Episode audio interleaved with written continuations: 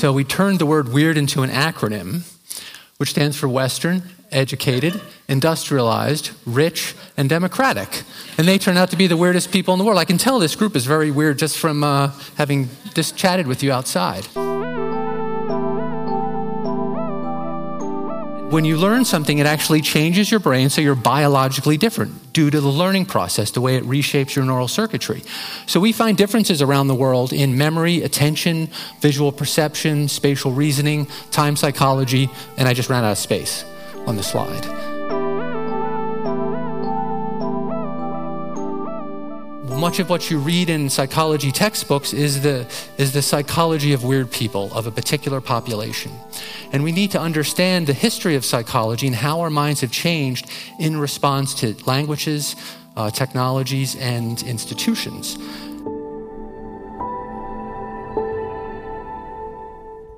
Liebe AHA-Hörerinnen und Hörer, willkommen zur letzten Episode des letztjährigen Festivals. Aber bevor es losgeht mit der Lecture, die nächste Festivalausgabe steht vor der Tür. Am letzten Januarwochenende, also am 26. und 27. Januar, werden wieder rund 20 Wissenschaftlerinnen und Experten viele Fragen beantworten, die euch interessieren. Etwa, was ist Liebe? Warum machen wir Musik? Lässt sich guter Fußball berechnen oder auch, wer hat Europa entdeckt? Das ganze Programm findet ihr in den Show Notes oder auf unserer Website und auch der Ticketlink ist da. Wir würden uns sehr, sehr freuen, wenn auch unsere Podcast-Hörer und Hörerinnen am Festival sind. So, und jetzt kommen wir zur Lecture. Die Stimme, die ihr anfangs gehört habt, gehört dem Anthropologen Joseph Henrik. Er ist Direktor und Professor des Instituts für Evolutionsbiologie der Harvard-Universität in Boston. Joseph Henrik veröffentlichte 2020 das Buch The Weirdest People in the World, das zwei Jahre später auf Deutsch unter diesen Titeln erschienen ist. Die seltsamsten Menschen der Welt, wie der Westen reichlich sonderbar und besonders reich wurde. Darin erklärt Henrik die unterschiedliche Entwicklung, die der Westen im Vergleich mit dem Rest der Welt erlebt hat. Seine überaus interessanten Erkenntnisse könnt ihr jetzt hören. Ich wünsche euch viel Spaß und hoffentlich bis bald am Festival in Luzern. Well, hi everyone. Uh, great to be with you. Um, today I am going to be talking, I'm going to be drawing on my book, The Weirdest People in the World, and to tell you a little bit about psychological variation and some of our efforts to explain that psychological variation. And this is the shameless advertising part. You can see we, the book's available in, in many languages, popular European language as well as Asian languages. Now, I often get concerns that the book is rather thick. The German version looks like a tome you might want to keep a door shut with. Or, um, uh, but I'd like to point out that it's mostly footnotes and, and references, and there's lots of there's lots of pictures, so it really shouldn't be scary. Okay. Uh, all right. So, this is a backronym that two colleagues and I uh, coined in 2010, and it became a New York Times Word of the Year. I'll tell you what it means in a second. But the journey to this begins when I'm an anthropology professor at Emory University in Atlanta. And by a strange quirk of fate, I got recruited to be a professor in psychology and economics at the University of British Columbia. And there I met two social psychologists, Steve Heine and Ara Norenzayan. And over a series of lunches, we were each talking about the stuff we were working on and about the variation we were finding across populations in different aspects of psychology and what economists call preferences.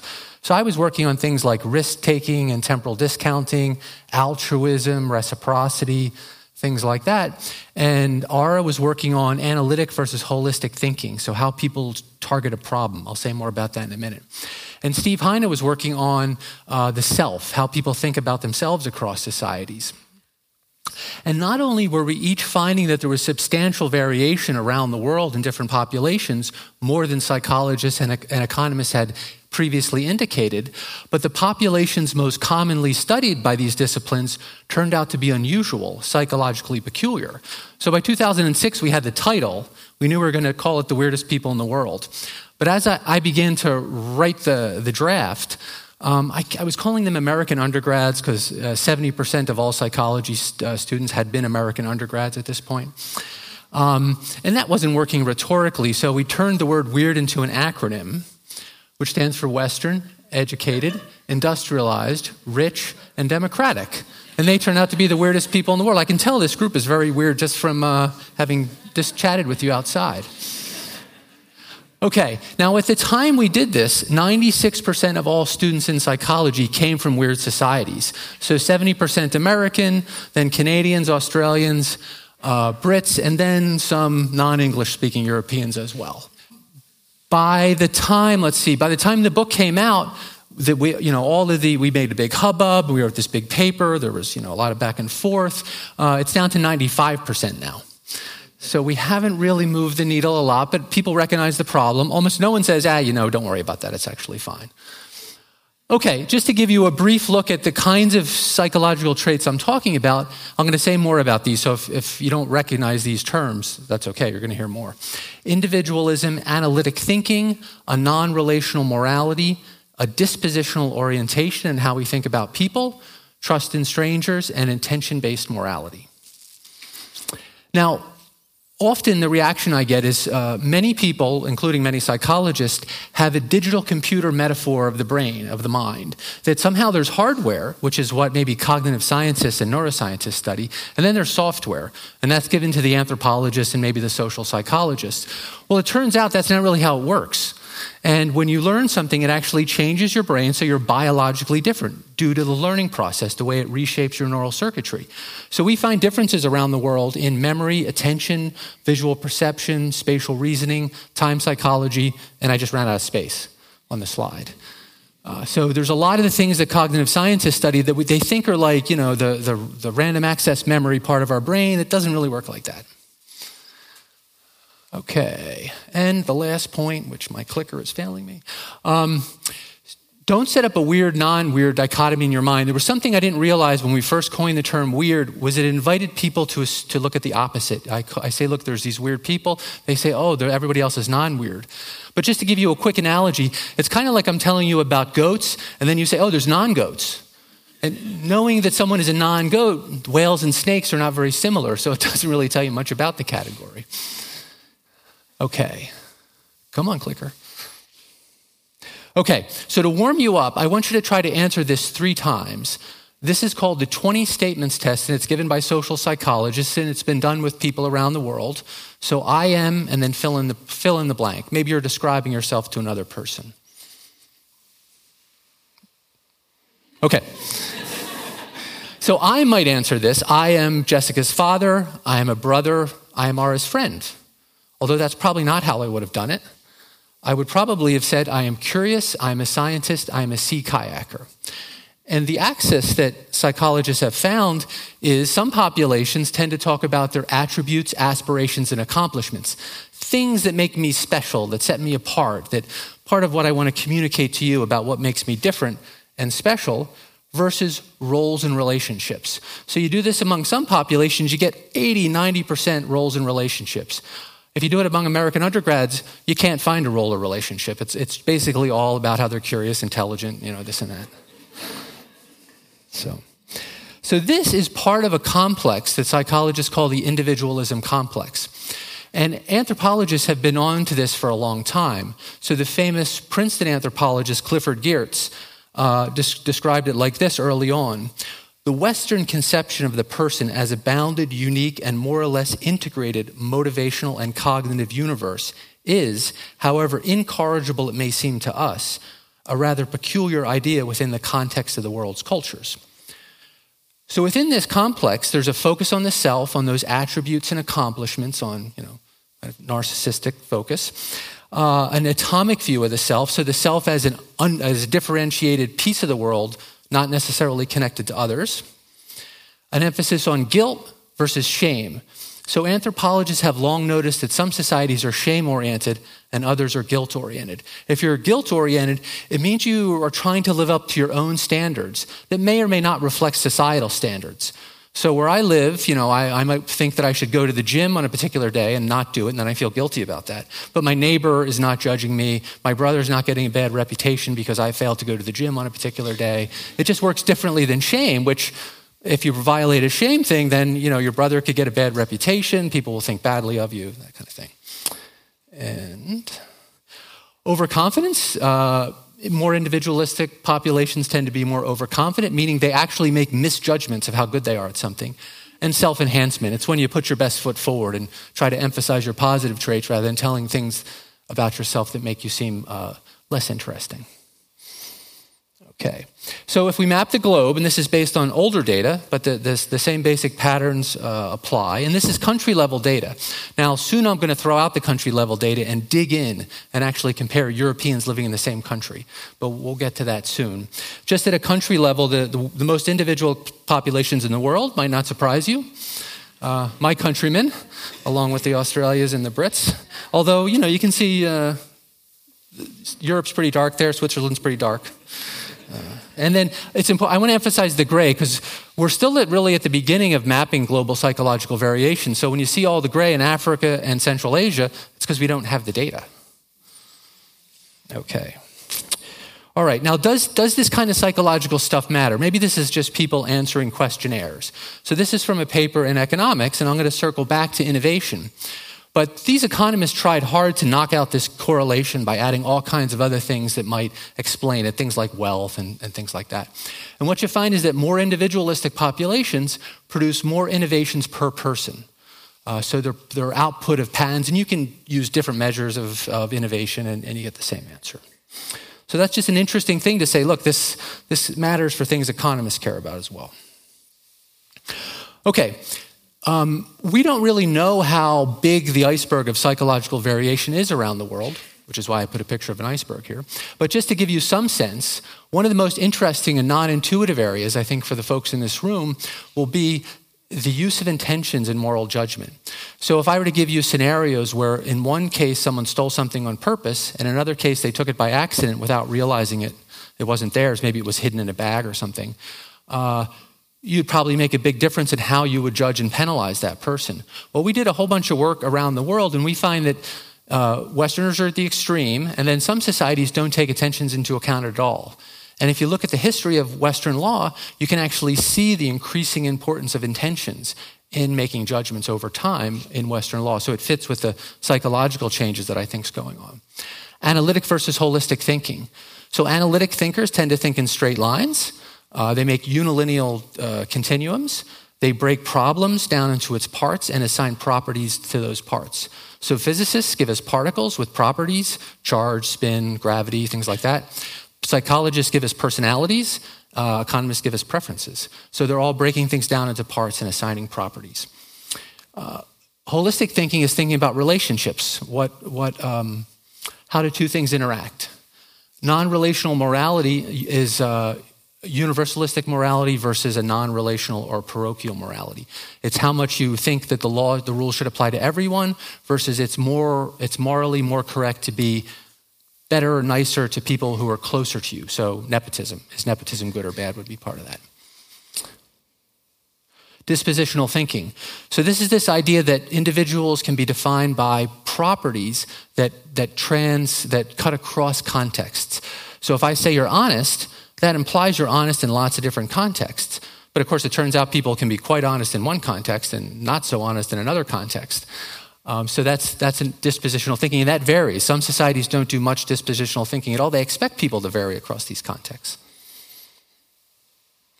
Now, if you're taking a psychology course, you might have heard of the fundamental attribution error, which is this tendency to make dispositional attributions. So if someone doesn't come to work, maybe it's because they're lazy.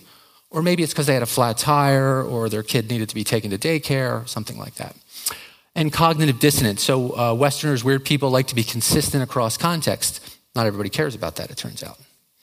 And I point these last two out just because they're textbook material, right? So, this is, this is presented as human psychology within psychology. Trust in strangers varies a lot. Uh, conformity using famous psychological experiments from the 1950s. Patience varies around the world. Uh, and that's just, I ran out of a slide again. Okay. So, one kind of cautionary note I want to make is uh, I've noticed a lot that people want to valence these, some of the, some of the attributes I'm using here. And I think conformity is a good one because where I grew up, if you called someone a conformist, you were saying something bad about them. I'm definitely not doing that. And I think more importantly, the, the inclination is a, is a kind of ethnocentric inclination. Because it turns out that the populations that are conformist actually think it's good to be a conformist. And if you say, What should you teach your children? they'll say, We should teach them to be conformist. And if you show them videos of a kid either being a conformist or nonconformist and saying which kid is smarter, people in some places will say the conformist is smarter, And people in the US, at least that's where the data is from, uh, will say the nonconformist is probably smarter. So, this, the idea is going to be throughout the talk that our aspects of our psychology are adapting to the institutional worlds that people confront. So, they're, they're adapted to different kinds of institutional worlds and, and roles. Okay. All right.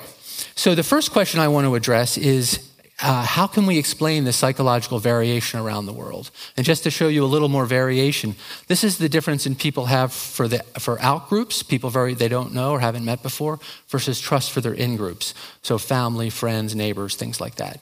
And there's just a lot of variation in the strength of that difference and, and how much there is between your family versus a more distant stranger. So another important piece. And then uh, do these cultural psychological differences influence things like the functioning of democratic institutions, financial markets, innovations, things like that. So this is variation in universal versus relational morality. Okay. So now to approach this, I'm actually drawing on my 2016 book. So I'm in the Department of Human Evolutionary Biology at Harvard. And what I do is I apply the logic of natural selection, taking seriously the idea that we're an ape, to think about human nature but I'm particularly interested in our cultural learning abilities, how we learn from others, and our ability to learn motivations and heuristics and emotions from other people. And one of the things that cultural, this process of learning from each other, where humans transmit ideas across generations, it gives rise to uh, cultural products. So here I put complex tools, uh, practices and rituals, social norms and institutions, and languages. So then our minds have to develop both over ontogeny as we grow up, and then over generations as people adapt and modify their child rearing and socialization practices to alter our psychology. So we know, for example, whether we see certain illusions depends on the, the visual world in which you grow up. So your brain modifies itself so it can see better, and then it changes your visual processing. Societies that uh, that don't have books don't have myopia. Uh, so that's something where your, your visual system changes. Self regulation varies based on ritual practices. Pro social motivations vary a lot. Our ability to deal with numbers.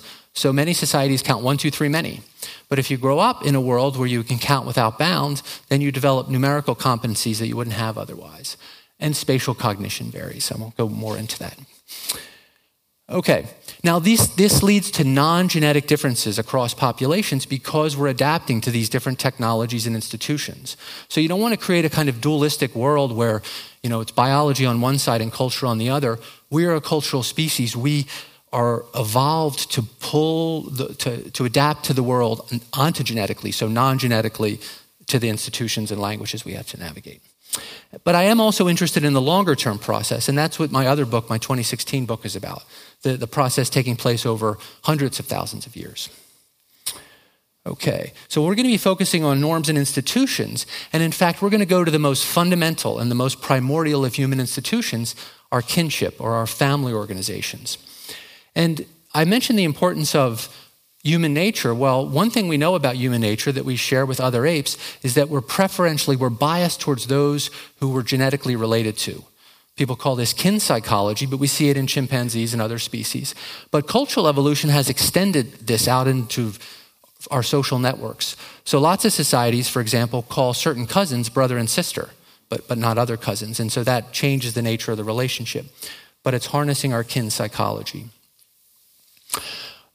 Almost all societies, with just a couple of exceptions, have a marriage system, and this is built on pair bonding, which we also share with gorillas. So, gorillas are pair bonders. Um, but marriage provides a bunch of norms, connects uh, uh, the child to the male side of the family, creates affines, does all these cultural things.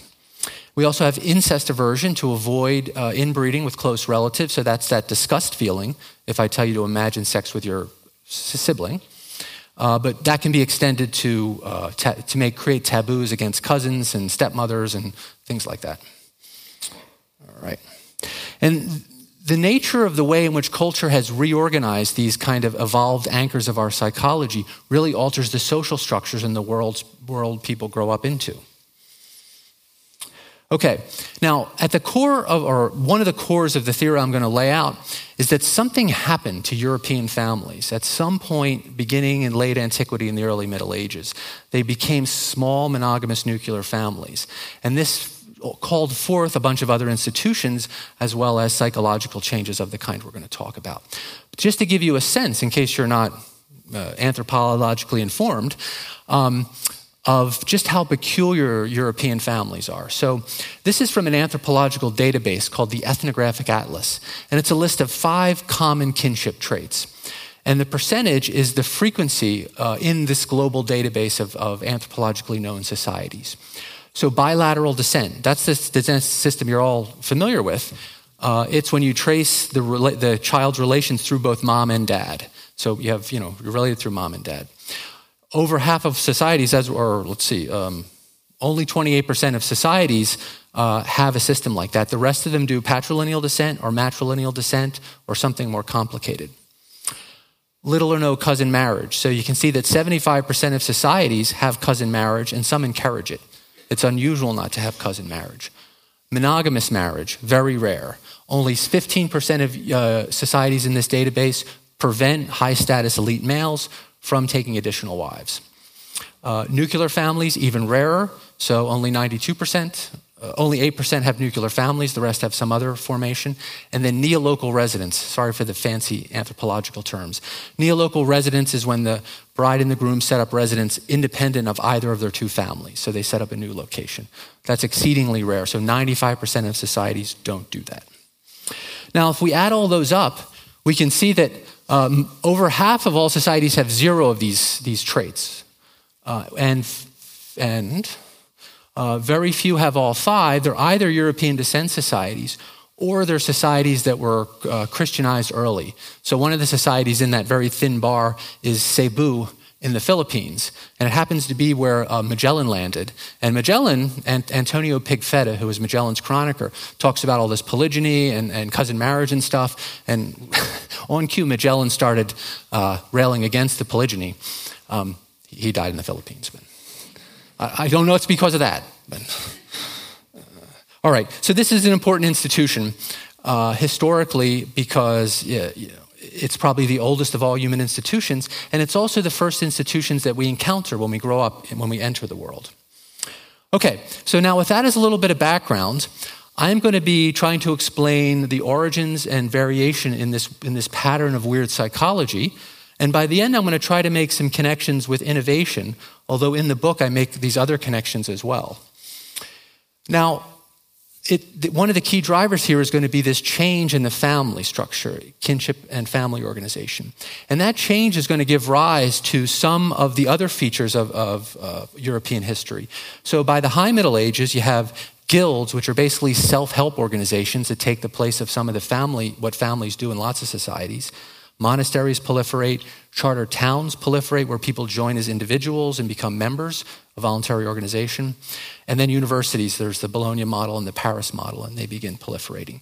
These institutions compete. They have to offer better deals because individuals can change these groups, not like they can change clans or families or things. This leads to urbanization, occupational choice, and the spread of impersonal markets. So you might remember from history class, the commercial revolution begins in Europe in around 900. Um, and then urbanization begins rising. Europe's only about 1% urbanized in the year 800. So that's the Carolingian Empire. Uh, and then it passes China by 1200 and passes the Mediterranean and Middle East sometime after 1500 in terms of urbanization. Okay, now the key story I want to go to now is why did the family organization change? Okay, and I'm going to argue that it was one particular branch of Christianity developed a set of prohibitions and prescriptions about marriage and the family and implemented this systematically over centuries. Okay, and I'm going to try to provide evidence for those three bars. So, just to give you a sense of um, how this works psychologically, because we have an institution and these rules of kinship that create the family. So, how does that affect how we think? So, we have intensive kin based institutions where that's where you, the social norms are building a tight network that people have to navigate.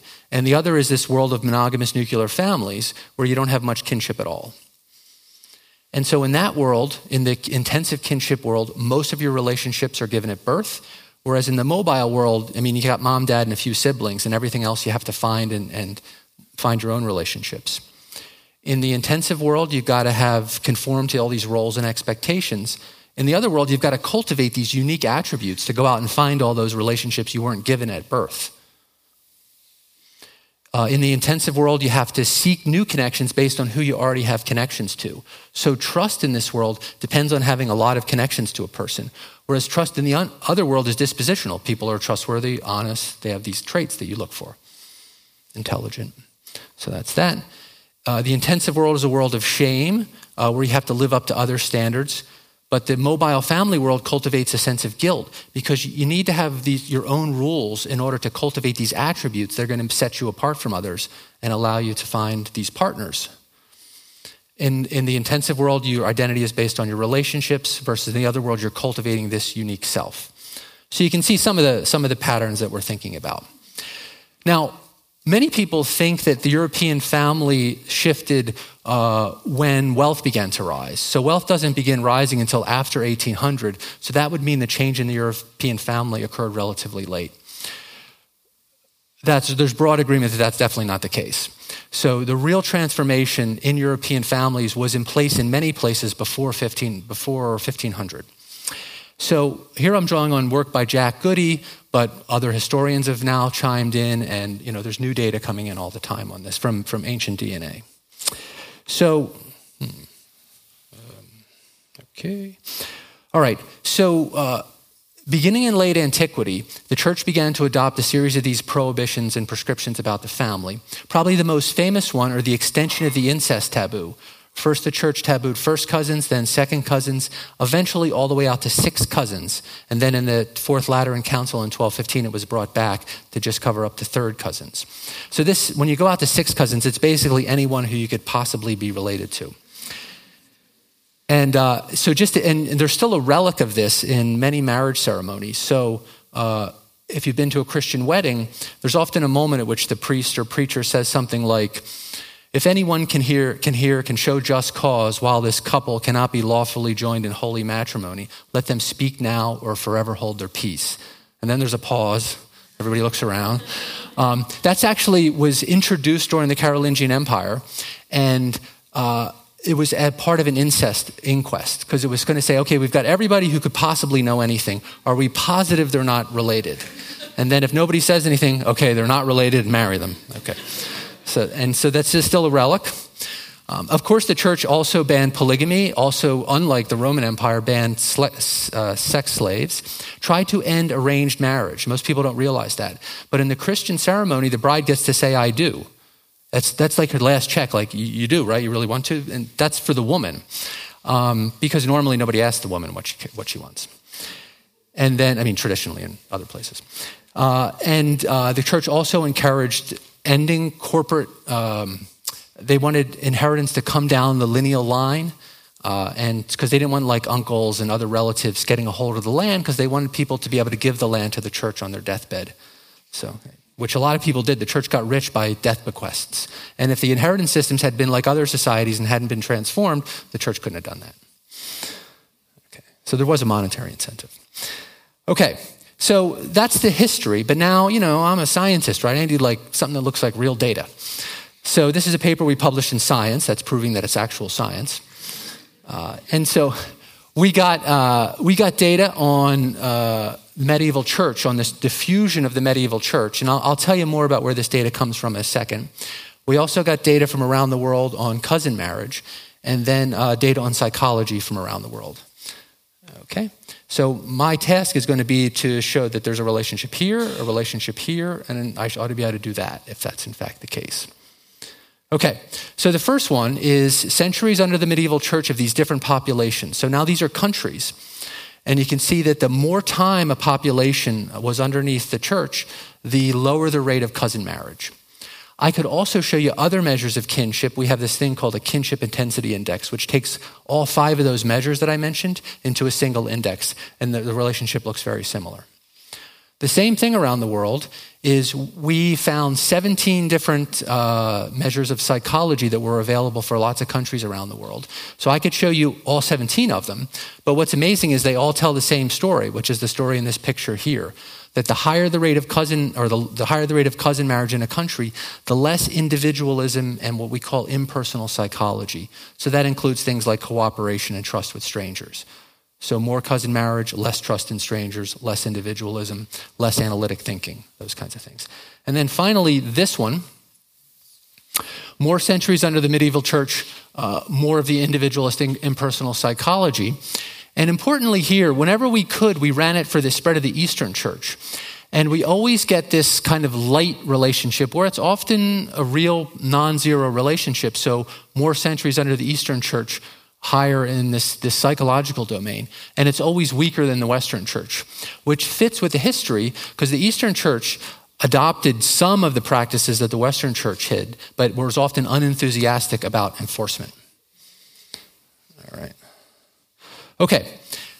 Now I want to zero in on Europe, and this will give you a sense of how we constructed at least some of these measures. So, what we did is we made a database of the diffusion of bishoprics across Europe. So, we have a GPS location for every bishopric and a date. And then what we say is that once that bishopric arrives, that little section of Europe is under the influence of the Roman Catholic Church.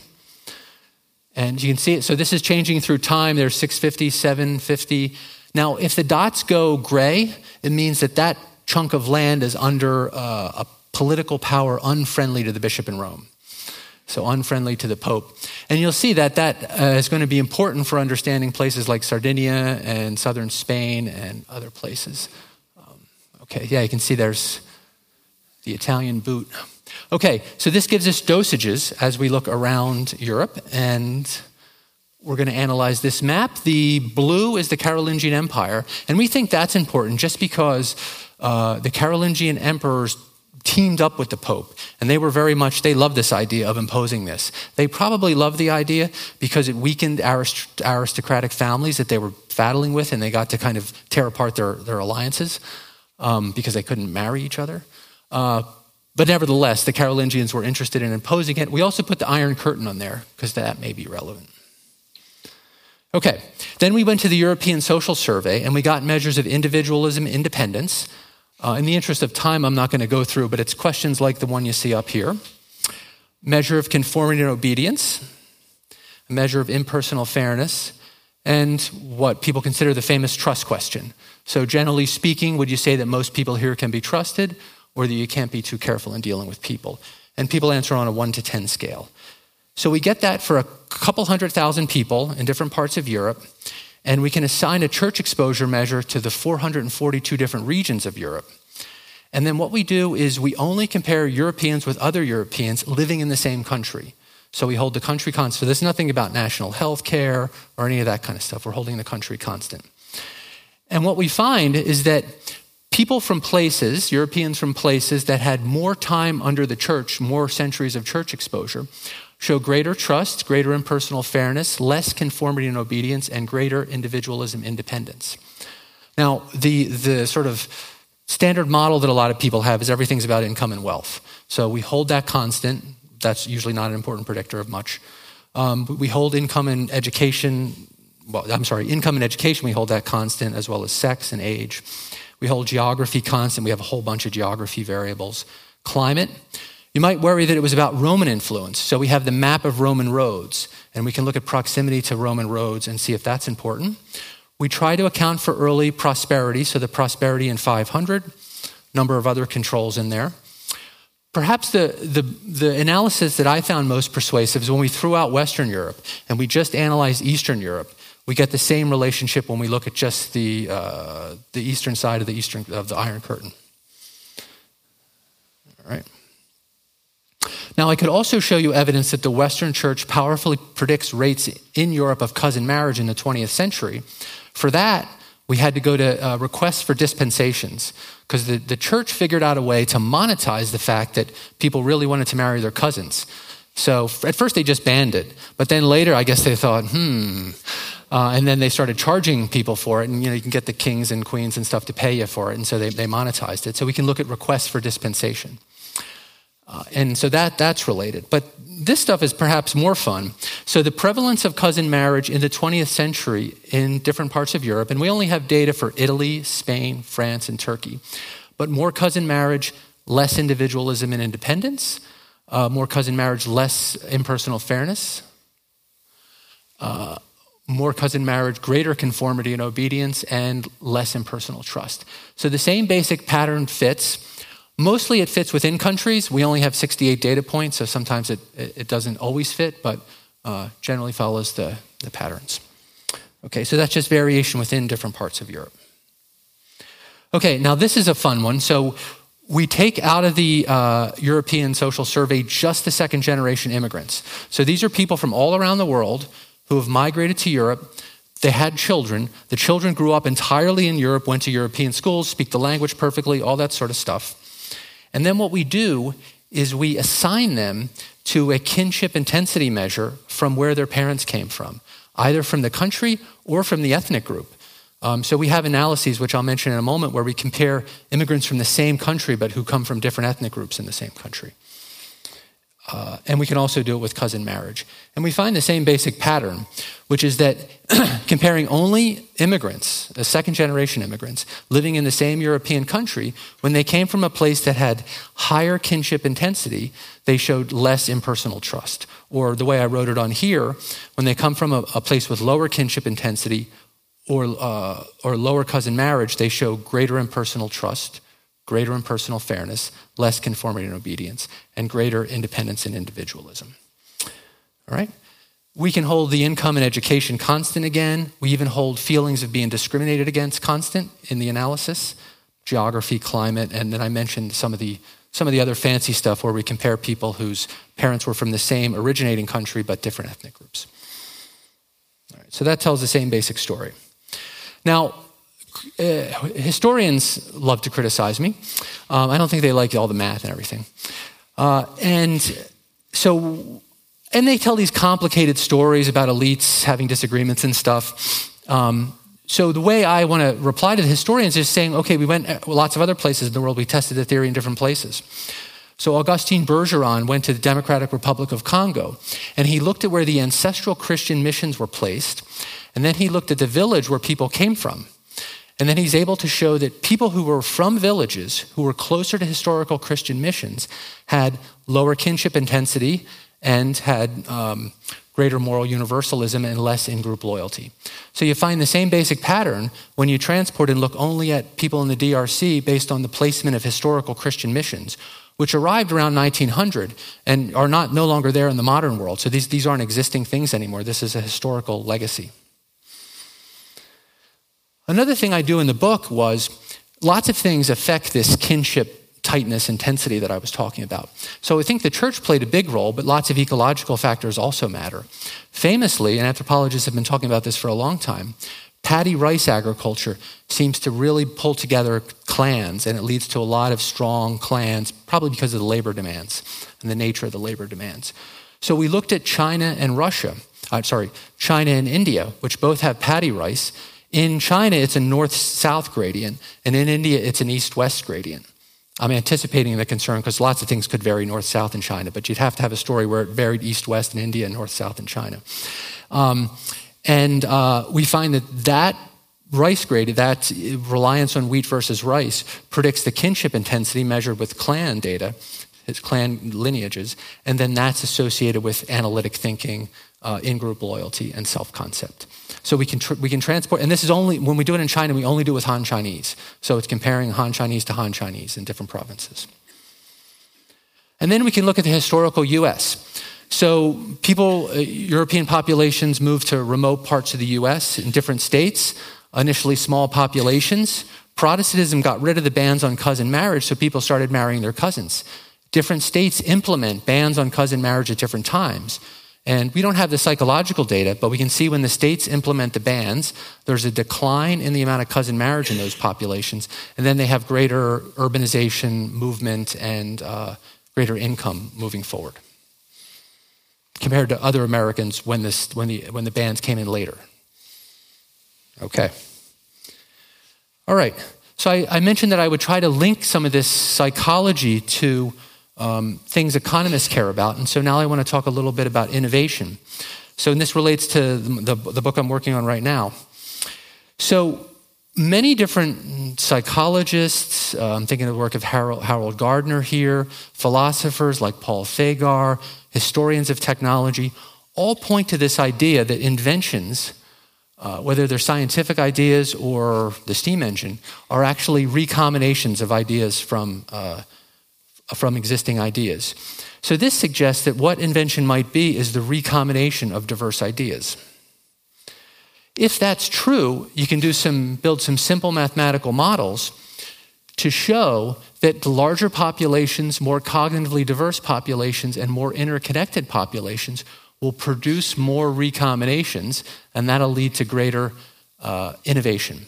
And there's a variety of lines of evidence I could point to, but I want to apply this to uh, the case of innovation in Europe. And in the book, I, I want to address the industrial and scientific revolutions that appear. So, scientific revolution, people argue about it, but sometime around 1650, scientific revolution seems to take off. Newton publishes the Principia 1688, 1690, and then, of course, the steam engine, 1712, and then things really blast off around 1750. So there's a bunch of things going on that are consistent with the collective brain. I mentioned rising urbanization. There's a lot of internal movement within Europe. The nature of institutions had changed too. So in most societies, apprentices, if you're trying to learn a skilled trade, are related to the master. But in Europe, we began to see strangers becoming apprentices, and this grew. And then there was the new journeyman phase, where you had to leave the master's office and go to another master, and you would, there would be other journeymen coming in from other places. And that's a really ripe situation for recombination and the exchange of ideas. So we see that emerge, plus a bunch of knowledge based institutions like universities, knowledge societies, like the Royal Society begins uh, in the second half of the 17th century uh, coffee house culture and whatnot, literacy. And then, in order to make that really function, you need trust in strangers, nonconformity, willingness to do things different, uh, break with tradition, and a tolerance for, for differences.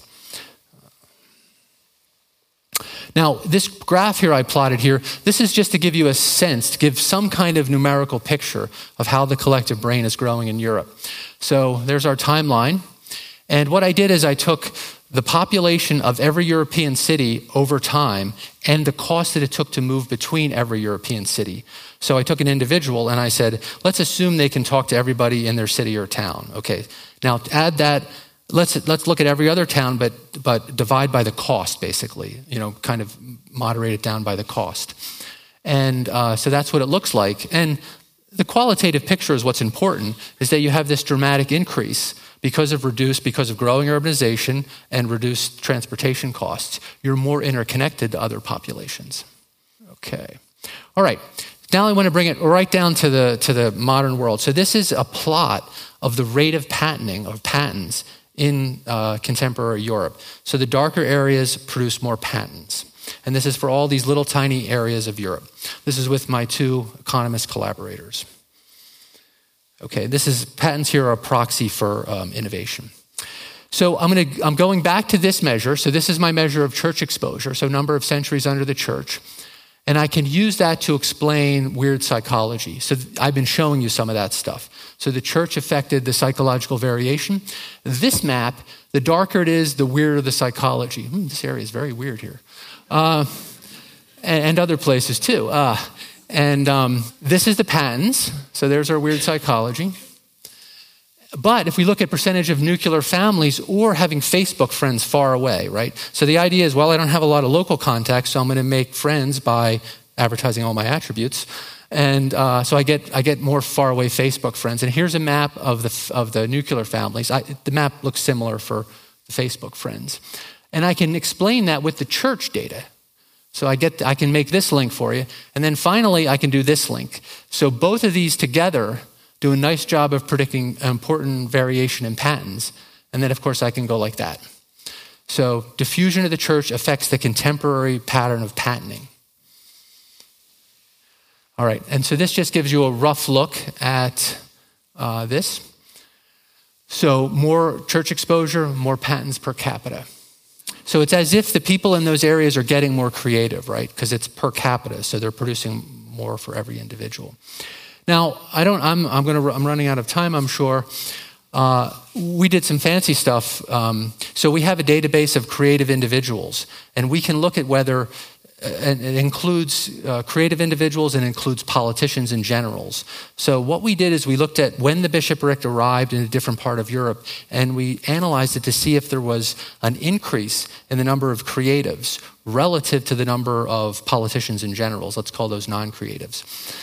Uh, and what you see is that when the bishopric arrives, you might think, well, the bishopric will start enforcing conformity. No, actually, you get more creatives, you get more artists and writers and things like that, and you don't get more uh, of, of the generals and politicians. So that's one fun event analysis that anchors us in history. It shows it actually affecting things as it occurs.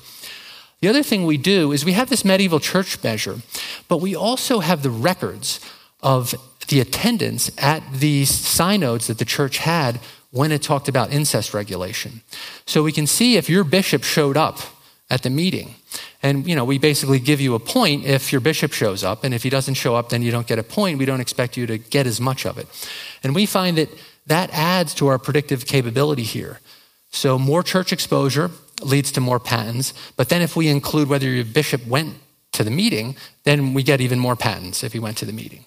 And so that anchors it specifically to the incest legislation. Importantly, the incest, the meetings included a lot of things besides the incest legislation. Because I mean, I, am anticipating my critics, right? My critics will say, but you know, uh, it wasn't it wasn't random who went to what meeting, but they would have been going for other reasons. So the, uh, I, we can talk about that later. Um, okay, so that's this. Oh, and then f- finally, one last fancy analysis is I mentioned that the Carolingian Empire was probably important. So we use the patent data and we have a map of the border of the Carolingian Empire. And we analyze how the patents change at you know, this border from 800 years ago. And when you get to the Carolingian border, the patents go down um, in the modern world. Okay, so um, closing points. So institutions in psychology co evolve much of what you read in psychology textbooks is the, is the psychology of weird people, of a particular population. And we need to understand the history of psychology and how our minds have changed in response to languages, uh, technologies, and institutions. And I mentioned a few things. I've talked about innovation, but similar, similar things apply to law, religion, and democracy. So one of the things I try to do in the book is, you know, Max Weber famously talked about the importance of Protestantism. But and I took as one of my challenges in the book, well, how did you ever get such a religion like Protestantism that's so individual centered and so based on mental states, right? By faith alone. Uh, it looks very unlike other religions you've seen throughout history. You need some explanation of how you ever got to Protestantism in the first place. Um, a point I just made is that deep history still shapes our world. So these things that go way back into time. Of course, lots of other stuff does too. This is not any sort of monocausal explanation. Uh, and then finally, I think it's sometimes missed that this is really a theory of change, right? This is about how populations have changed dramatically over the centuries in ways contingent upon whether a particular bishopric got set up in a particular place or not. So it's very much about a dynamic process. There's no way to essentialize groups um, or create any kind of you know racial type groups out of this. So, all right, that's everything.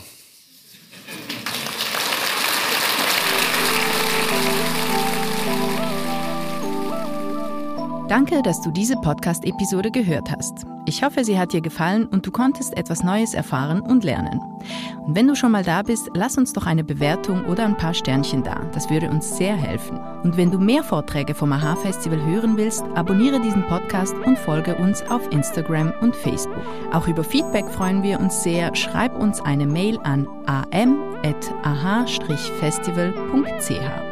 Aha, ein Podcast für Wissen ist eine Zusammenarbeit von Christoph Fellmann und mir, Anna Matjaschewitsch. Mitproduziert und komponiert hat Nikola Milos Misic.